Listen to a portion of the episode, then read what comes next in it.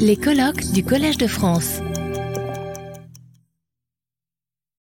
Bonjour à toutes et à tous. Euh, je souhaiterais tout d'abord remercier les organisateurs de cette conférence et euh, tout particulièrement Jean-Jacques Hublin pour son invitation à euh, venir vous parler d'Australopithecus.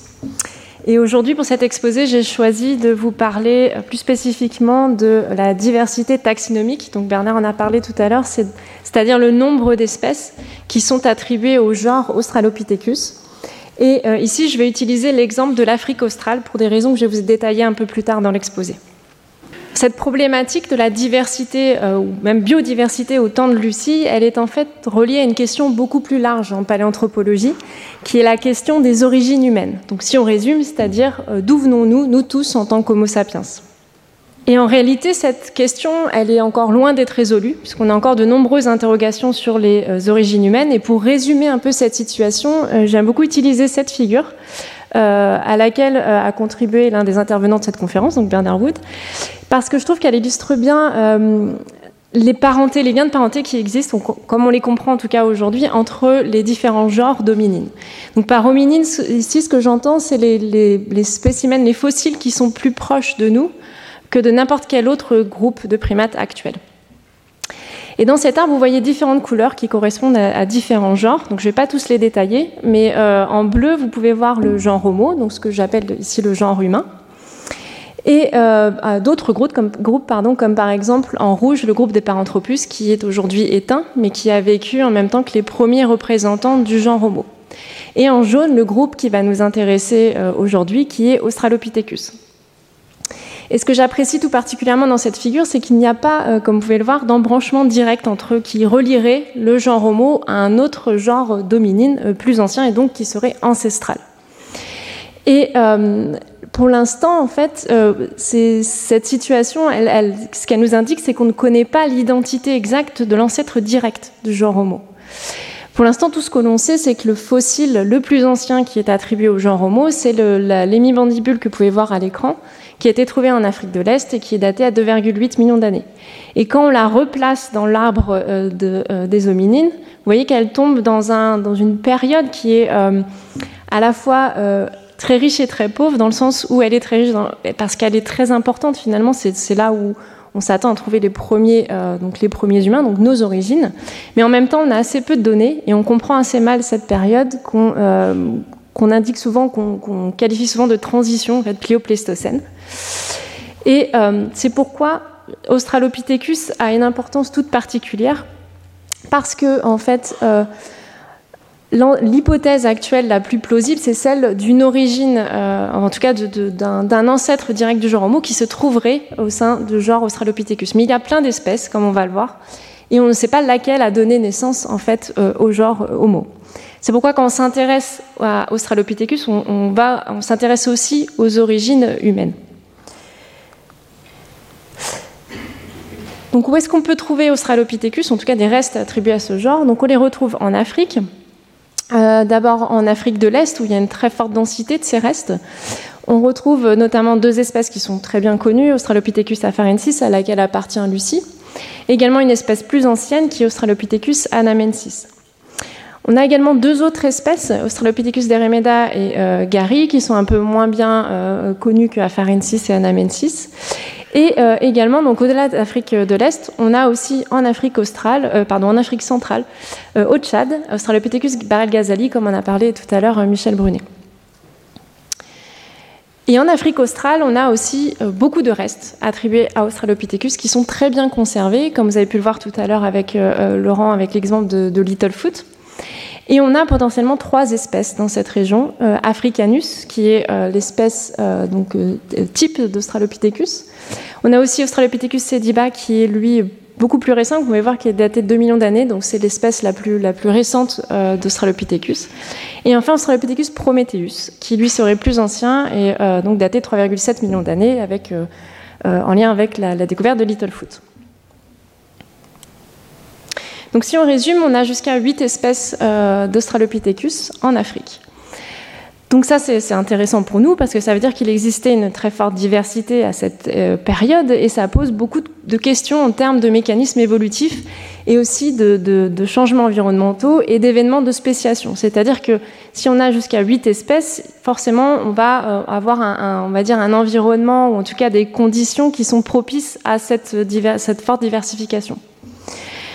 Mais en fait, si on y regarde de plus près dans la littérature, on voit qu'on est, on encore loin d'un consensus sur toutes ces espèces. Donc c'est ce qui va nous intéresser aujourd'hui. Euh, donc on voit qu'il y a beaucoup de débats. Et il y a des, articles qui suggèrent de réattribuer certains spécimens de ces différentes espèces à euh, soit à Africanus, à Afarensis ou à Anamensis. Donc pour citer quelques exemples, par exemple, Barel Ghazali et Deremeda pourraient être réattribués à Afarensis. Euh, d'autres auteurs suggèrent aussi de, de, réattribuer Gary à un autre genre, qui serait Paranthropus. Pour Sediba, puisqu'on a des caractères qui font très, euh, très humains, certains pensent qu'il faudrait en fait euh, le réattribuer également au genre Homo. Et enfin, pour Prometheus, peut-être que ce serait tout simplement euh, des spécimens d'Africanus. Donc en fait, cette diapo, c'est vraiment pour vous montrer qu'il y a beaucoup de questions sur cette diversité. Est-ce qu'elle était réelle ou pas, ou c'est juste un artefact? Et si on veut comprendre les origines de l'humanité et trouver notre ancêtre direct, il faut euh, s'intéresser à cette question de diversité et essayer d'y voir un peu plus clair. Donc pour traiter cette question de diversité taxinomique, j'ai choisi de euh, vous présenter euh, plus particulièrement les assemblages d'Afrique australe pour plusieurs raisons.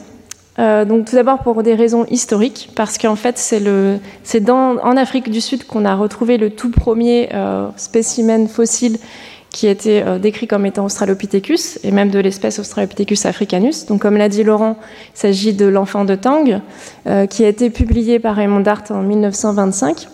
Et euh, cette découverte, elle est majeure non seulement pour, en paléanthropologie, parce qu'on en apprend plus sur nos ancêtres, mais aussi du point de vue de l'histoire des sciences, puisqu'à cette période, à cette époque, on cherchait plutôt une origine humaine du côté européen, voire asiatique, mais pas africain. Euh, or, euh, Darwin avait déjà suggéré dans ses, euh, écrits que il, existe des similitudes morphologiques entre les grands singes africains et les humains actuels, et que peut-être les origines humaines, on devrait les chercher plutôt en Afrique. Donc, avec l'enfant de Tang, on a la première preuve tangible d'une origine africaine du genre humain. Et l'Afrique du Sud, comme je dis, c'est, a joué un rôle historiquement en paléanthropologie donc avec cette découverte, mais même également actuellement, voire même pour le futur, euh, puisqu'il euh, existe encore de nombreuses euh, activités, notamment des workshops qui sont organisés toujours à, Tang, là où as retrouvé l'enfant de Tang, pour donc essayer de parler de toutes ces découvertes aux plus jeunes générations. Et notamment, ces activités sont organisées par Myriam Tawane, que vous pouvez voir sur cette photo, qui est euh, conservatrice au Ditsong Museum à Pretoria. Donc elle est en charge d'une des plus grandes collections au monde euh, dominine où repose euh, Mrs. Place. Et elle est née à Tang, donc tout près du site où a été découvert ce fossile. Et donc aujourd'hui, elle cherche à, elle essaie aussi de, perpétrer, en tout cas de faire connaître mieux cette découverte aux habitants de, cette région de Tang. Donc, comme l'a dit Laurent, le berceau de l'humanité euh, en Afrique du Sud regroupe différents sites et euh, beaucoup de sites à Australopithecus. Euh, donc on a donc le site de Malapa où a été retrouvé Australopithecus sediba, mais on a aussi Sterkfontein, donc on va en parler un peu plus précisément dans cet exposé. Et au-delà de cette région géographique, on, retrouve aussi non loin le site de Tang et Makapansrat. Et donc, comme je vous le disais, euh, Starkfontein, on va s'y intéresser de plus près pour, euh, pour différentes raisons. Donc, tout d'abord parce qu'il y a de nombreux restes. Euh, donc, on a plus de 800 restes d'hominines, tous attribués à Australopithecus, euh, qui proviennent donc de ce site de Starkfontein. Et les restes fossiles sont très bien conservés. donc, on a l'exemple de Littlefoot, mais aussi Mrs. Place, qui a été longtemps le crâne le mieux préservé pour Australopithecus africanus. Et on a également une, grande euh, séquence, en tout cas on a, plusieurs dépôts qui documentent plusieurs périodes de l'évolution humaine. Donc il y a le membre 2 où a été découvert euh, Littlefoot, daté à 3,7 millions d'années. On a également ce membre 4 dont Laurent vous a parlé, qui est daté maintenant de 3,5-3,4 millions d'années. Et ce membre 4, il est très riche. On trouve énormément de fossiles qui euh, sont attribués à Australopithecus, donc dont Mrs. Place. Donc le membre 5, lui, est plus récent et va plutôt documenter euh, Paranthropus homo, mais on n'a pas encore, on d'Australopithecus.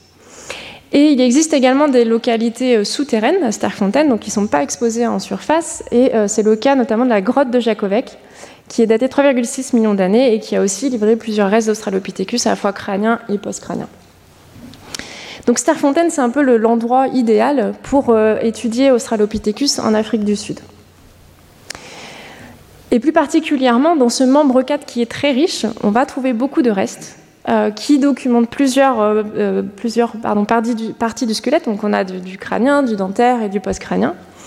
Et ça va nous permettre d'avoir une assez bonne idée de la variation morphologique d'Australopithecus à cette époque. Et en fait, ce qu'on observe dans cet assemblage, c'est qu'il existe des caractères qui vont varier d'un individu à l'autre, d'un spécimen à l'autre. Et on observe certains spécimens avec des caractères beaucoup plus humains, d'autres qui, font, refont un peu penser un peu plus aux paranthropes, et encore d'autres qui sont plus chimpanzés. Et en fait, ces, variations euh, morphologiques, elles posent question parce qu'on a, tous ces spécimens sont attribués à Australopithecus. Mais alors pourquoi on observe une telle variation morphologique et comment on l'interprète? Et cette variation, elle a été décrite dès les, dès les toutes premières découvertes, pardon, puisque donc en 1925, on a la publication de l'enfant de Tang et donc la description de l'espèce Australopithecus africanus. Et dès les années 30, Robert Broom, qui va travailler lui à Starkfontein, va étudier les restes et euh, va se rendre compte qu'il y a des différences avec l'enfant de Tang et qu'il faudrait donc créer un nouveau genre et une nouvelle espèce pour réattribuer ces spécimens de Starkfontein. Et il va proposer euh, le genre et l'espèce Plesianthropus transvalensis. Ensuite, dans les années 40, Raymond Dart va euh, travailler, lui, à Macapensrat, euh, mettre au jour de nouveaux restes, et créer une nouvelle espèce, qui sera Australopithecus prometheus, donc différente d'Africanus. Ensuite, dans les années 50, euh, on voit une tendance plus inverse, avec une réattribution proposée par John Robinson de tous les restes sud-africains à une seule espèce, qui serait Australopithecus africanus. Mais malgré cette réattribution, donc on va avoir pendant longtemps une tendance, ce, consensus sur le fait qu'en Afrique du Sud, on n'a qu'une seule espèce, Australopithecus africanus. Euh, en fait, les, auteurs vont toujours euh, mettre le doigt sur cette variation. Dans les publications, on, revoit ce, mot euh, qui, revient sans cesse. Et notamment, j'aime beaucoup cette publication de Le coup des Tobayas qui décrivent à Starkfontein des groupes, ce qu'ils vont appeler des morphogroupes. Donc ils vont pas jusqu'à l'espèce, mais ils nous disent, voilà, on pourrait reclasser ces spécimens en deux groupes. Et ils parlent de polymorphisme. Et euh, en parallèle, euh, donc Ron Clark travaille, à Starfontaine, notamment sur Littlefoot, et lui va suggérer euh, la présence d'une deuxième espèce. Et il propose de réutiliser l'espèce qui a été décrite par Raymond Dart, qui serait Australopithecus prometheus. Donc là, l'hypothèse de, de Ron Clark est la suivante il parle d'une diversité taxonomique à Starfontaine. Et ce qui est euh, très intéressant, c'est que dans son hypothèse, il ne parle pas seulement de deux, espèces qui se suivent, mais de deux espèces qui auraient coexisté. Puisqu'il propose la présence de Prometheus dans le membre 2, mais aussi dans le membre 4, où on aurait aussi Africanus. Donc là, on parle vraiment d'une vraie diversité, finalement, euh, taxinomique, avec deux espèces qui coexistent, qui habitaient au même endroit, au même moment. Mais en réalité, cette variation morphologique, elle peut être interprétée de plein de façons différentes. Puisque euh, la diversité taxonomique, c'est une des hypothèses. Mais en fait, cette variation morphologique, elle pourrait être liée à d'autres facteurs, et des facteurs qu'on appelle intraspécifiques, c'est-à-dire des variations qui sont euh, liées justement seulement à des différences entre les individus, mais qui appartiennent tous à la même espèce. Et ces variations, elles pourraient être de différentes natures. Euh, par exemple, de dimorphisme sexuel, donc les différences mâles et femelles qui sont plus ou moins exprimées entre les, euh, différentes espèces de primates. On peut aussi avoir des différences qui sont liées à la présence d'individus immatures et matures, c'est-à-dire que les individus plus jeunes euh, n'auraient pas encore exprimé leur caractère mature, donc forcément ils ont des différences marquées avec les individus adultes la présence de pathologies, la présence aussi de variants euh, géographiques, c'est-à-dire des spécimens qui proviennent de différents endroits, mais là, par exemple, typiquement pour Starkfontein, ce facteur-là n'intervient pas. Et enfin, la, variable temps, parce qu'en en fait, on a rarement des instantanés euh, dans les assemblages fossiles. Les spécimens, ils vont provenir de différentes périodes temporelles. Et donc, forcément, on peut s'attendre euh, à des différences parce qu'il peut s'écouler entre deux spécimens peut-être plusieurs centaines de milliers d'années. Alors comment y voir plus clair avec tous ces facteurs et finalement comment essayer de, mieux comprendre cette variation morphologique? Donc au tout début euh, de mes recherches, j'étais euh, loin de m'intéresser à ces questions de diversité taxonomique. Ce qui m'intéressait plutôt, c'était l'évolution biologique au sein des hominines, et notamment l'évolution du cerveau. Mais en commençant à travailler sur euh, les échantillons euh, sud-africains, je me suis aperçue que euh, j'allais forcément être confrontée à ce problème de variation morphologique et qu'il fallait trouver un moyen de les interpréter, en tout cas de les étudier. donc c'est comme ça que j'ai commencé à m'intéresser à cette question. Et en Afrique du Sud, juste pour montrer quelques images, c'est l'endroit où il faut être quand on, étudie cette période-là, parce qu'il y a beaucoup de restes fossiles. Euh, mais pas seulement en fait euh, des collections, on a aussi euh, des experts dans plein de disciplines différentes et aussi des, infrastructures, en tout cas des plateformes techniques. par exemple, on retrouve des, des microscanners et c'est-à-dire qu'on peut utiliser des scanners très performants pour scanner les fossiles. Et juste pour vous donner une idée, on a l'université de Witwatersrand, vous avez les collections et la porte à côté donne accès à ce scanner-là. Donc forcément, ça, donne lieu à beaucoup de, collaborations qui sont très fructueuses. Et j'en profite aussi pour euh, parler, euh, euh, évoquer cette coopération France-Afrique du Sud qui existe depuis, depuis de nombreuses années. Et je pense que la, plupart des intervenants français aujourd'hui en, font partie. Et j'ai eu la chance moi-même d'en profiter et actuellement d'y contribuer à mon échelle.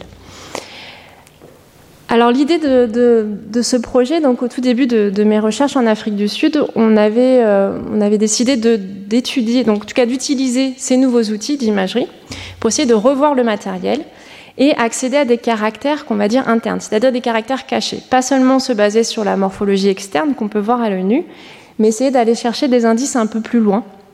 Et ces indices euh, qui pourraient nous donner des informations sur ces problèmes taxinomiques. Euh, donc pour vous donner une idée du, protocole, on utilise des scanners, plutôt des micro-scanners, c'est-à-dire euh, euh, des scanners plus puissants, en tout cas au niveau des dosages de rayons X que ce qu'on peut trouver dans les hôpitaux. Et ces scanners, ils vont fournir des images, des piles d'images comme vous pouvez voir ici, avec une épaisseur de coupe qui est de l'ordre pour un crâne de, de ce type-là d'environ 100 microns. Donc on est à des résolutions beaucoup plus hautes que ce qu'on peut trouver en imagerie médicale, où là on est plutôt de l'ordre de plusieurs millimètres. Et avec ces coupes, on va pouvoir accéder aux structures internes sans endommager le spécimen, puisque là on est dans, l'ordre du virtuel. En combinant ces coupes, on peut reproduire, en tout cas reconstituer le spécimen en 3D et extraire les régions d'intérêt qu'on souhaite étudier, donc ici par exemple le cerveau. Donc avec ces outils-là, euh, je me suis intéressée à différents euh, caractères euh, du crâne et du post-crânien également. Et je vais les traiter très brièvement en deux catégories et vous donner un résumé des, résultats qu'on a pu en retirer et, les, interprétations qu'on en a fait. Alors pour commencer, l'endocrâne, alors pardon, le cerveau et la boîte crânienne, c'est-à-dire le contenu et contenant. Vous allez voir un peu pourquoi, euh, qu'est-ce qui a guidé ces choix et aussi pourquoi j'ai créé ces deux catégories. Je vais vous expliquer au fur et à mesure. Donc tout d'abord le cerveau. Euh, donc dans le registre fossile, le cerveau il est rarement euh, fossilisé, donc on va devoir trouver un autre moyen pour étudier ce cerveau. Et ce qu'on peut faire, c'est étudier, en tout cas retirer, isoler pardon, virtuellement les empreintes du cerveau qui sont laissées sur, qui sont préservées sur la surface interne de la boîte crânienne. Donc quand le cerveau grandit, on a une, proximité entre le, cerveau et la boîte crânienne, et cette proximité va euh, conduire à la formation d'empreintes qui sont aussi préservées euh, sur les crânes fossiles. Et ces empreintes, on va pouvoir ensuite les étudier et les décrire. Et en fait, dès les premiers euh, travaux en paléanthropologie, on a déjà des personnes qui vont s'y intéresser, qui vont utiliser ces caractères pour différencier les espèces.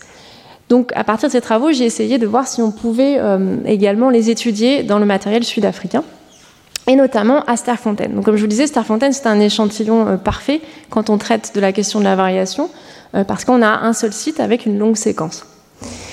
Et en comparant les différents euh, endocrines, ce qu'on appelle endocrines, donc ces, cerveaux reconstitués, on a dans le membre 2 et dans le membre 4 des schémas qui sont très homogènes. Donc on a un cerveau à cette période-là qui reste encore très, ce qu'on appelle très primitif, dans le sens où cette organisation, elle est très différente de ce qu'on observe chez l'humain actuel. Ensuite, j'ai voulu aussi voir euh, ce qu'on pouvait en tirer du point de vue de la vascularisation. Voilà, parce qu'il y a aussi des empreintes qui sont laissées par euh, les réseaux vasculaires du cerveau. Et ces empreintes nous donnent accès au réseau ménager moyen. Et, idem, on a aussi des travaux qui sont relativement anciens euh, qui proposent d'utiliser ces empreintes comme des, outils diagnostiques en fait, pour identifier les espèces. Donc moi, ce que j'ai pu voir à Sterkfontein, c'est que quel que soit donc le niveau stratigraphique, on a encore une fois un schéma, qui se répète avec des variations qui sont très proches de ce qu'on observe chez les humains actuels, donc chez Homo sapiens. Donc on n'a pas un signal fort d'une variation morphologique qui, qui, serait inexplicable euh, autrement qu'une diversité euh, taxinomique. La vascularisation du cerveau, on peut aussi y accéder via un autre moyen, euh, pas en utilisant l'endocrâne, mais en regardant les ouvertures au niveau de la base de crâne où passer les euh, artères qui vont amener le sang au cerveau. Euh, donc ça, on a eu de, la chance parce que euh, à encore une fois, le matériel est bien préservé et on les, ces, ouvertures, on peut les mesurer, mesurer leur air. Et j'ai pu faire ça pour un certain nombre de spécimens et on voit bien, encore une fois, qu'il n'y a pas une diversité, en tout cas une variation très très forte qui pousserait à, nous interroger sur la présence de plusieurs espèces. Alors maintenant, pour ce qui concerne la boîte crânienne, donc le contenant, euh, là, je me suis intéressée plutôt à l'épaisseur du crâne, euh, parce que pour des groupes, par exemple euh, des espèces comme Homo erectus, c'est aussi un caractère qui a été beaucoup utilisé pour identifier cette espèce-là. Donc j'ai voulu voir si on pouvait en retirer la même information avec le matériel sud-africain. Donc là, vous voyez en couleur la carte de distribution d'épaisseur. Et on voit qu'on a un schéma qui est le même chez tous les spécimens, un renforcement au niveau frontal et au niveau des bosses pariétales. Et si on regarde de plus près euh, à la composition de l'os, que vous voyez ici en coupe, on a encore une fois un même schéma, euh, une couche pongieuse qui est relativement, euh, qui est fortement développée, et des couches d'os compactes autour qui sont beaucoup plus fins. Pour ce qui est de l'épaisseur en elle-même, là encore une fois, on peut faire des mesures et on a, des, gammes de variations qui sont relativement attendues au sein d'une seule et même espèce. Donc là, on va passer à la deuxième catégorie de caractères. Euh, ce sont des caractères qui, qui portent une information fonctionnelle. Donc c'est pour ça que je les ai groupés ensemble. Vous avez l'oreille interne, qui est l'organe euh, de l'équilibre, et qui va donc nous donner des informations euh, sur les, les, mouvements de la tête et l'orientation dans l'espace. Et aussi la première vertèbre cervicale, que vous voyez ici, qui est l'atlas, qui aussi est aussi impliquée dans les mouvements de la tête. Donc en fait, ces deux structures, elles me permettent de, discuter euh, de, des répertoires des mouvements euh, de la tête et donc euh, finalement aussi, dans une certaine mesure, des répertoires posturolocomoteurs, donc la locomotion, comment se déplacer les hominines à cette époque. Donc regardons ensemble la variation de ces caractères. Euh, alors là, j'ai eu beaucoup, euh, assez de spécimens, euh, pas mal de spécimens à étudier parce que l'oreille interne se situe dans l'os temporal et c'est un os qu'on retrouve relativement souvent dans les assemblages fossiles. Et là, j'ai vu une situation qui était assez différente des autres caractères. On commence à voir se dessiner deux groupes, avec un groupe qui porte des caractères plutôt humains et d'autres plutôt chimpanzés, donc plutôt ancestraux. Donc ça, c'était euh, un premier signal qui était assez inattendu. Et euh, quand on regarde la première vertèbre cervicale, donc l'atlas, on, retrouve un, résultat assez similaire. Donc là, vous en conviendrez, on a, un échantillon relativement limité puisqu'on avait deux euh, atlas qui étaient préservés à Starfontaine. Mais on peut quand même voir des différences, notamment au niveau des surfaces articulaires et de leur creusement, qui sont impliqués dans ces mouvements de la tête. Et là, entre le membre 2 et le membre 4, donc le membre 2, il s'agissait de Littlefoot, on voit des différences morphologiques qui nous laissent à penser que les mouvements étaient différents et que notamment dans le membre 2, on a beaucoup plus de mouvements euh, euh, qui laisseraient à penser euh, davantage d'activité dans les arbres par rapport au membre 4. Donc si on résume, dans un, même échantillon, on a traité différents caractères et en fait on a deux grands résultats qui sont plutôt contradictoires. Donc comment, faire et comment aller plus loin? Euh, Donc là, ce que je vous propose, c'est de, voir ensemble quatre pistes possibles à explorer euh, dans, le, dans le futur pour essayer de, de résoudre, en tout cas d'avoir de, nouvelles données qui pourraient nous permettre de mieux comprendre cette diversité taxinomique.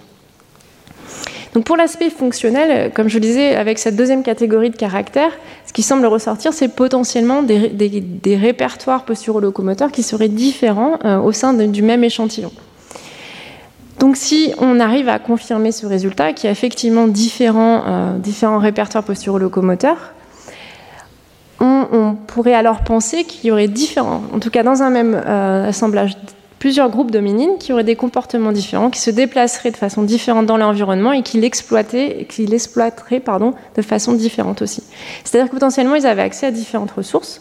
Et alors pourquoi pas, on pourrait imaginer qu'ils occupaient des niches écologiques différentes. Et dans ce cas-là, on pourrait même aller jusqu'à parler de plusieurs espèces, euh, si on utilise une définition écologique. Mais pour confirmer cette, euh, hypothèse, il faudrait à la fois euh, regarder de plus près le, reste du squelette et voir si effectivement on a différents modes locomoteurs, et également intégrer dans ces scénarios-là des données environnementales, donc tout ce qui peut concerner isotopes ou paléobotanie, pour essayer de voir si dans cet environnement on a fait effectivement plusieurs niches écologiques disponibles. Deuxième possibilité, euh, essayer euh, d'avoir un, un, une comparaison avec un autre groupe, et notamment un autre groupe de primates. Et on a de la chance en Afrique du Sud, mais c'est aussi vrai en Afrique de l'Est. À l'époque d'Australopithecus, on a d'autres primates, ce sont les cercopithécidés, euh, à laquelle appartiennent. Euh, on a des groupes comme les, babouins et les macaques actuels qui font partie des cercopithécidés.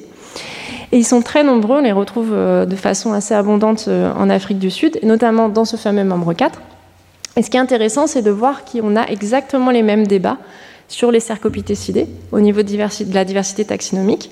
Puisque par exemple, dans le membre 4, euh, on a euh, possiblement ces trois espèces qui diffèrent seulement en termes de taille. Et on a beaucoup de discussions encore actuellement euh, pour savoir si ces trois espèces existaient vraiment, ou en fait, peut-être qu'on en aurait peut-être que deux, peut-être qu'une seule. Donc si on arrivait à comparer, à étudier de façon simultanée ces deux groupes de primates, les hominines et les cercopithécidés, on pourrait voir si le signal est, cohérent, si on observe également la diversité taxinomique des deux côtés ou pas. Et en fait, pourquoi cette comparaison est intéressante? Parce que, comme l'a dit Jean Renaud ce matin, on a euh, des, phénomènes de spéciation à certains moments de, notre histoire qui sont aussi liés au changement dans l'environnement. Donc on pourrait euh, s'attendre, ou en tout cas on peut présupposer que ces deux groupes de primates qui ont vécu dans le même environnement, ils ont été confrontés au même changement. Donc on pourrait voir s'ils ont mis en place les mêmes stratégies et pourquoi pas voir si on a effectivement des phénomènes de spéciation dans ces deux groupes-là. Troisième piste, euh, que moi je pense peut-être même euh, que c'est celle qu'il faudrait privilégier, c'est la piste des, changements diachroniques, c'est-à-dire du temps, du facteur temps qui joue sur cette variation et euh, notamment explorer la possibilité d'une seule et même lignée, en fait, une seule et même espèce qui évolue dans le temps. Et dans ce cas-là, on n'a pas de rupture nette et pas de, phénomène de spéciation. C'est-à-dire qu'à Sterfontaine, euh, peut-être qu'on n'aurait pas Africanus et Prometheus, mais une seule et même lignée qui évolue. Et cette hypothèse-là, elle a été euh, déjà développée et étudiée en Afrique de l'Est pour Anamensis et Afarensis. Et euh, moi, je trouvais ça intéressant de la transposer au niveau de, de parce que, par exemple, dans le membre 4, on a presque 600 000 ans en fait, qui s'écoulent euh, dans ces dépôts. Donc, on peut s'attendre à voir des changements qui sont liés simplement à l'évolution euh, d'une espèce et pas forcément à la diversité taxinomique. Et enfin, la dernière piste, mais ça, je pense que vous allez l'entendre beaucoup dans ces, deux journées, ces, ces deux journées de conférence, simplement avoir plus de fossiles essayer de, voir un peu plus euh, aussi dans les régions, comme l'a dit Laurent tout à l'heure, des régions d'Afrique qui sont un peu moins, euh, moins explorées, un peu moins fouillées. Donc on a eu des bons exemples avec euh, le Tchad, mais il y a aussi toutes ces, ces zones entre l'Afrique de l'Est et l'Afrique du Sud. Donc ça c'est ce que Laurent développe actuellement, c'est-à-dire aller voir ce qui se passe par exemple au niveau du Botswana. Il y a déjà eu des, publications, par exemple au Malawi, euh, pas de l'Australopithecus, mais euh, potentiellement Homo et Paranthropus, mais pourquoi pas avoir euh, voilà, plus de données dans ces régions-là. Et il y a bien sûr la, Namibie, donc euh, comme on a parlé Brigitte Senu tout à l'heure, parce que la Namibie, alors là c'est une, photo des, collections, mais là on est sur du, plutôt du, du Miocène, mais c'était juste pour vous illustrer en fait la richesse de la Namibie en termes de, gisements et potentiellement aussi des gisements pliopléistocènes, c'est-à-dire cette période qui nous intéresse pour essayer de voir, de chercher un peu les, origines euh, humaines. Voilà, j'espère euh, dans un futur proche pouvoir euh, vous en parler un peu plus. Et ce, sera, voilà, ce sera tout pour moi. Je tiens à remercier donc vous tous de m'avoir écouté, tous mes collaborateurs et, également toutes les institutions qui nous ont financés pour ces différents travaux.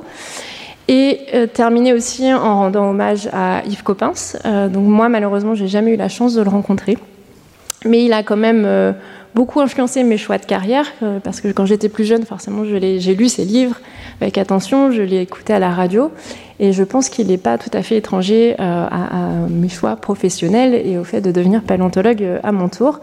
donc pour toutes ces raisons et aussi pour tout son travail, donc je tiens à le remercier, à lui rendre hommage aujourd'hui. Je vous remercie.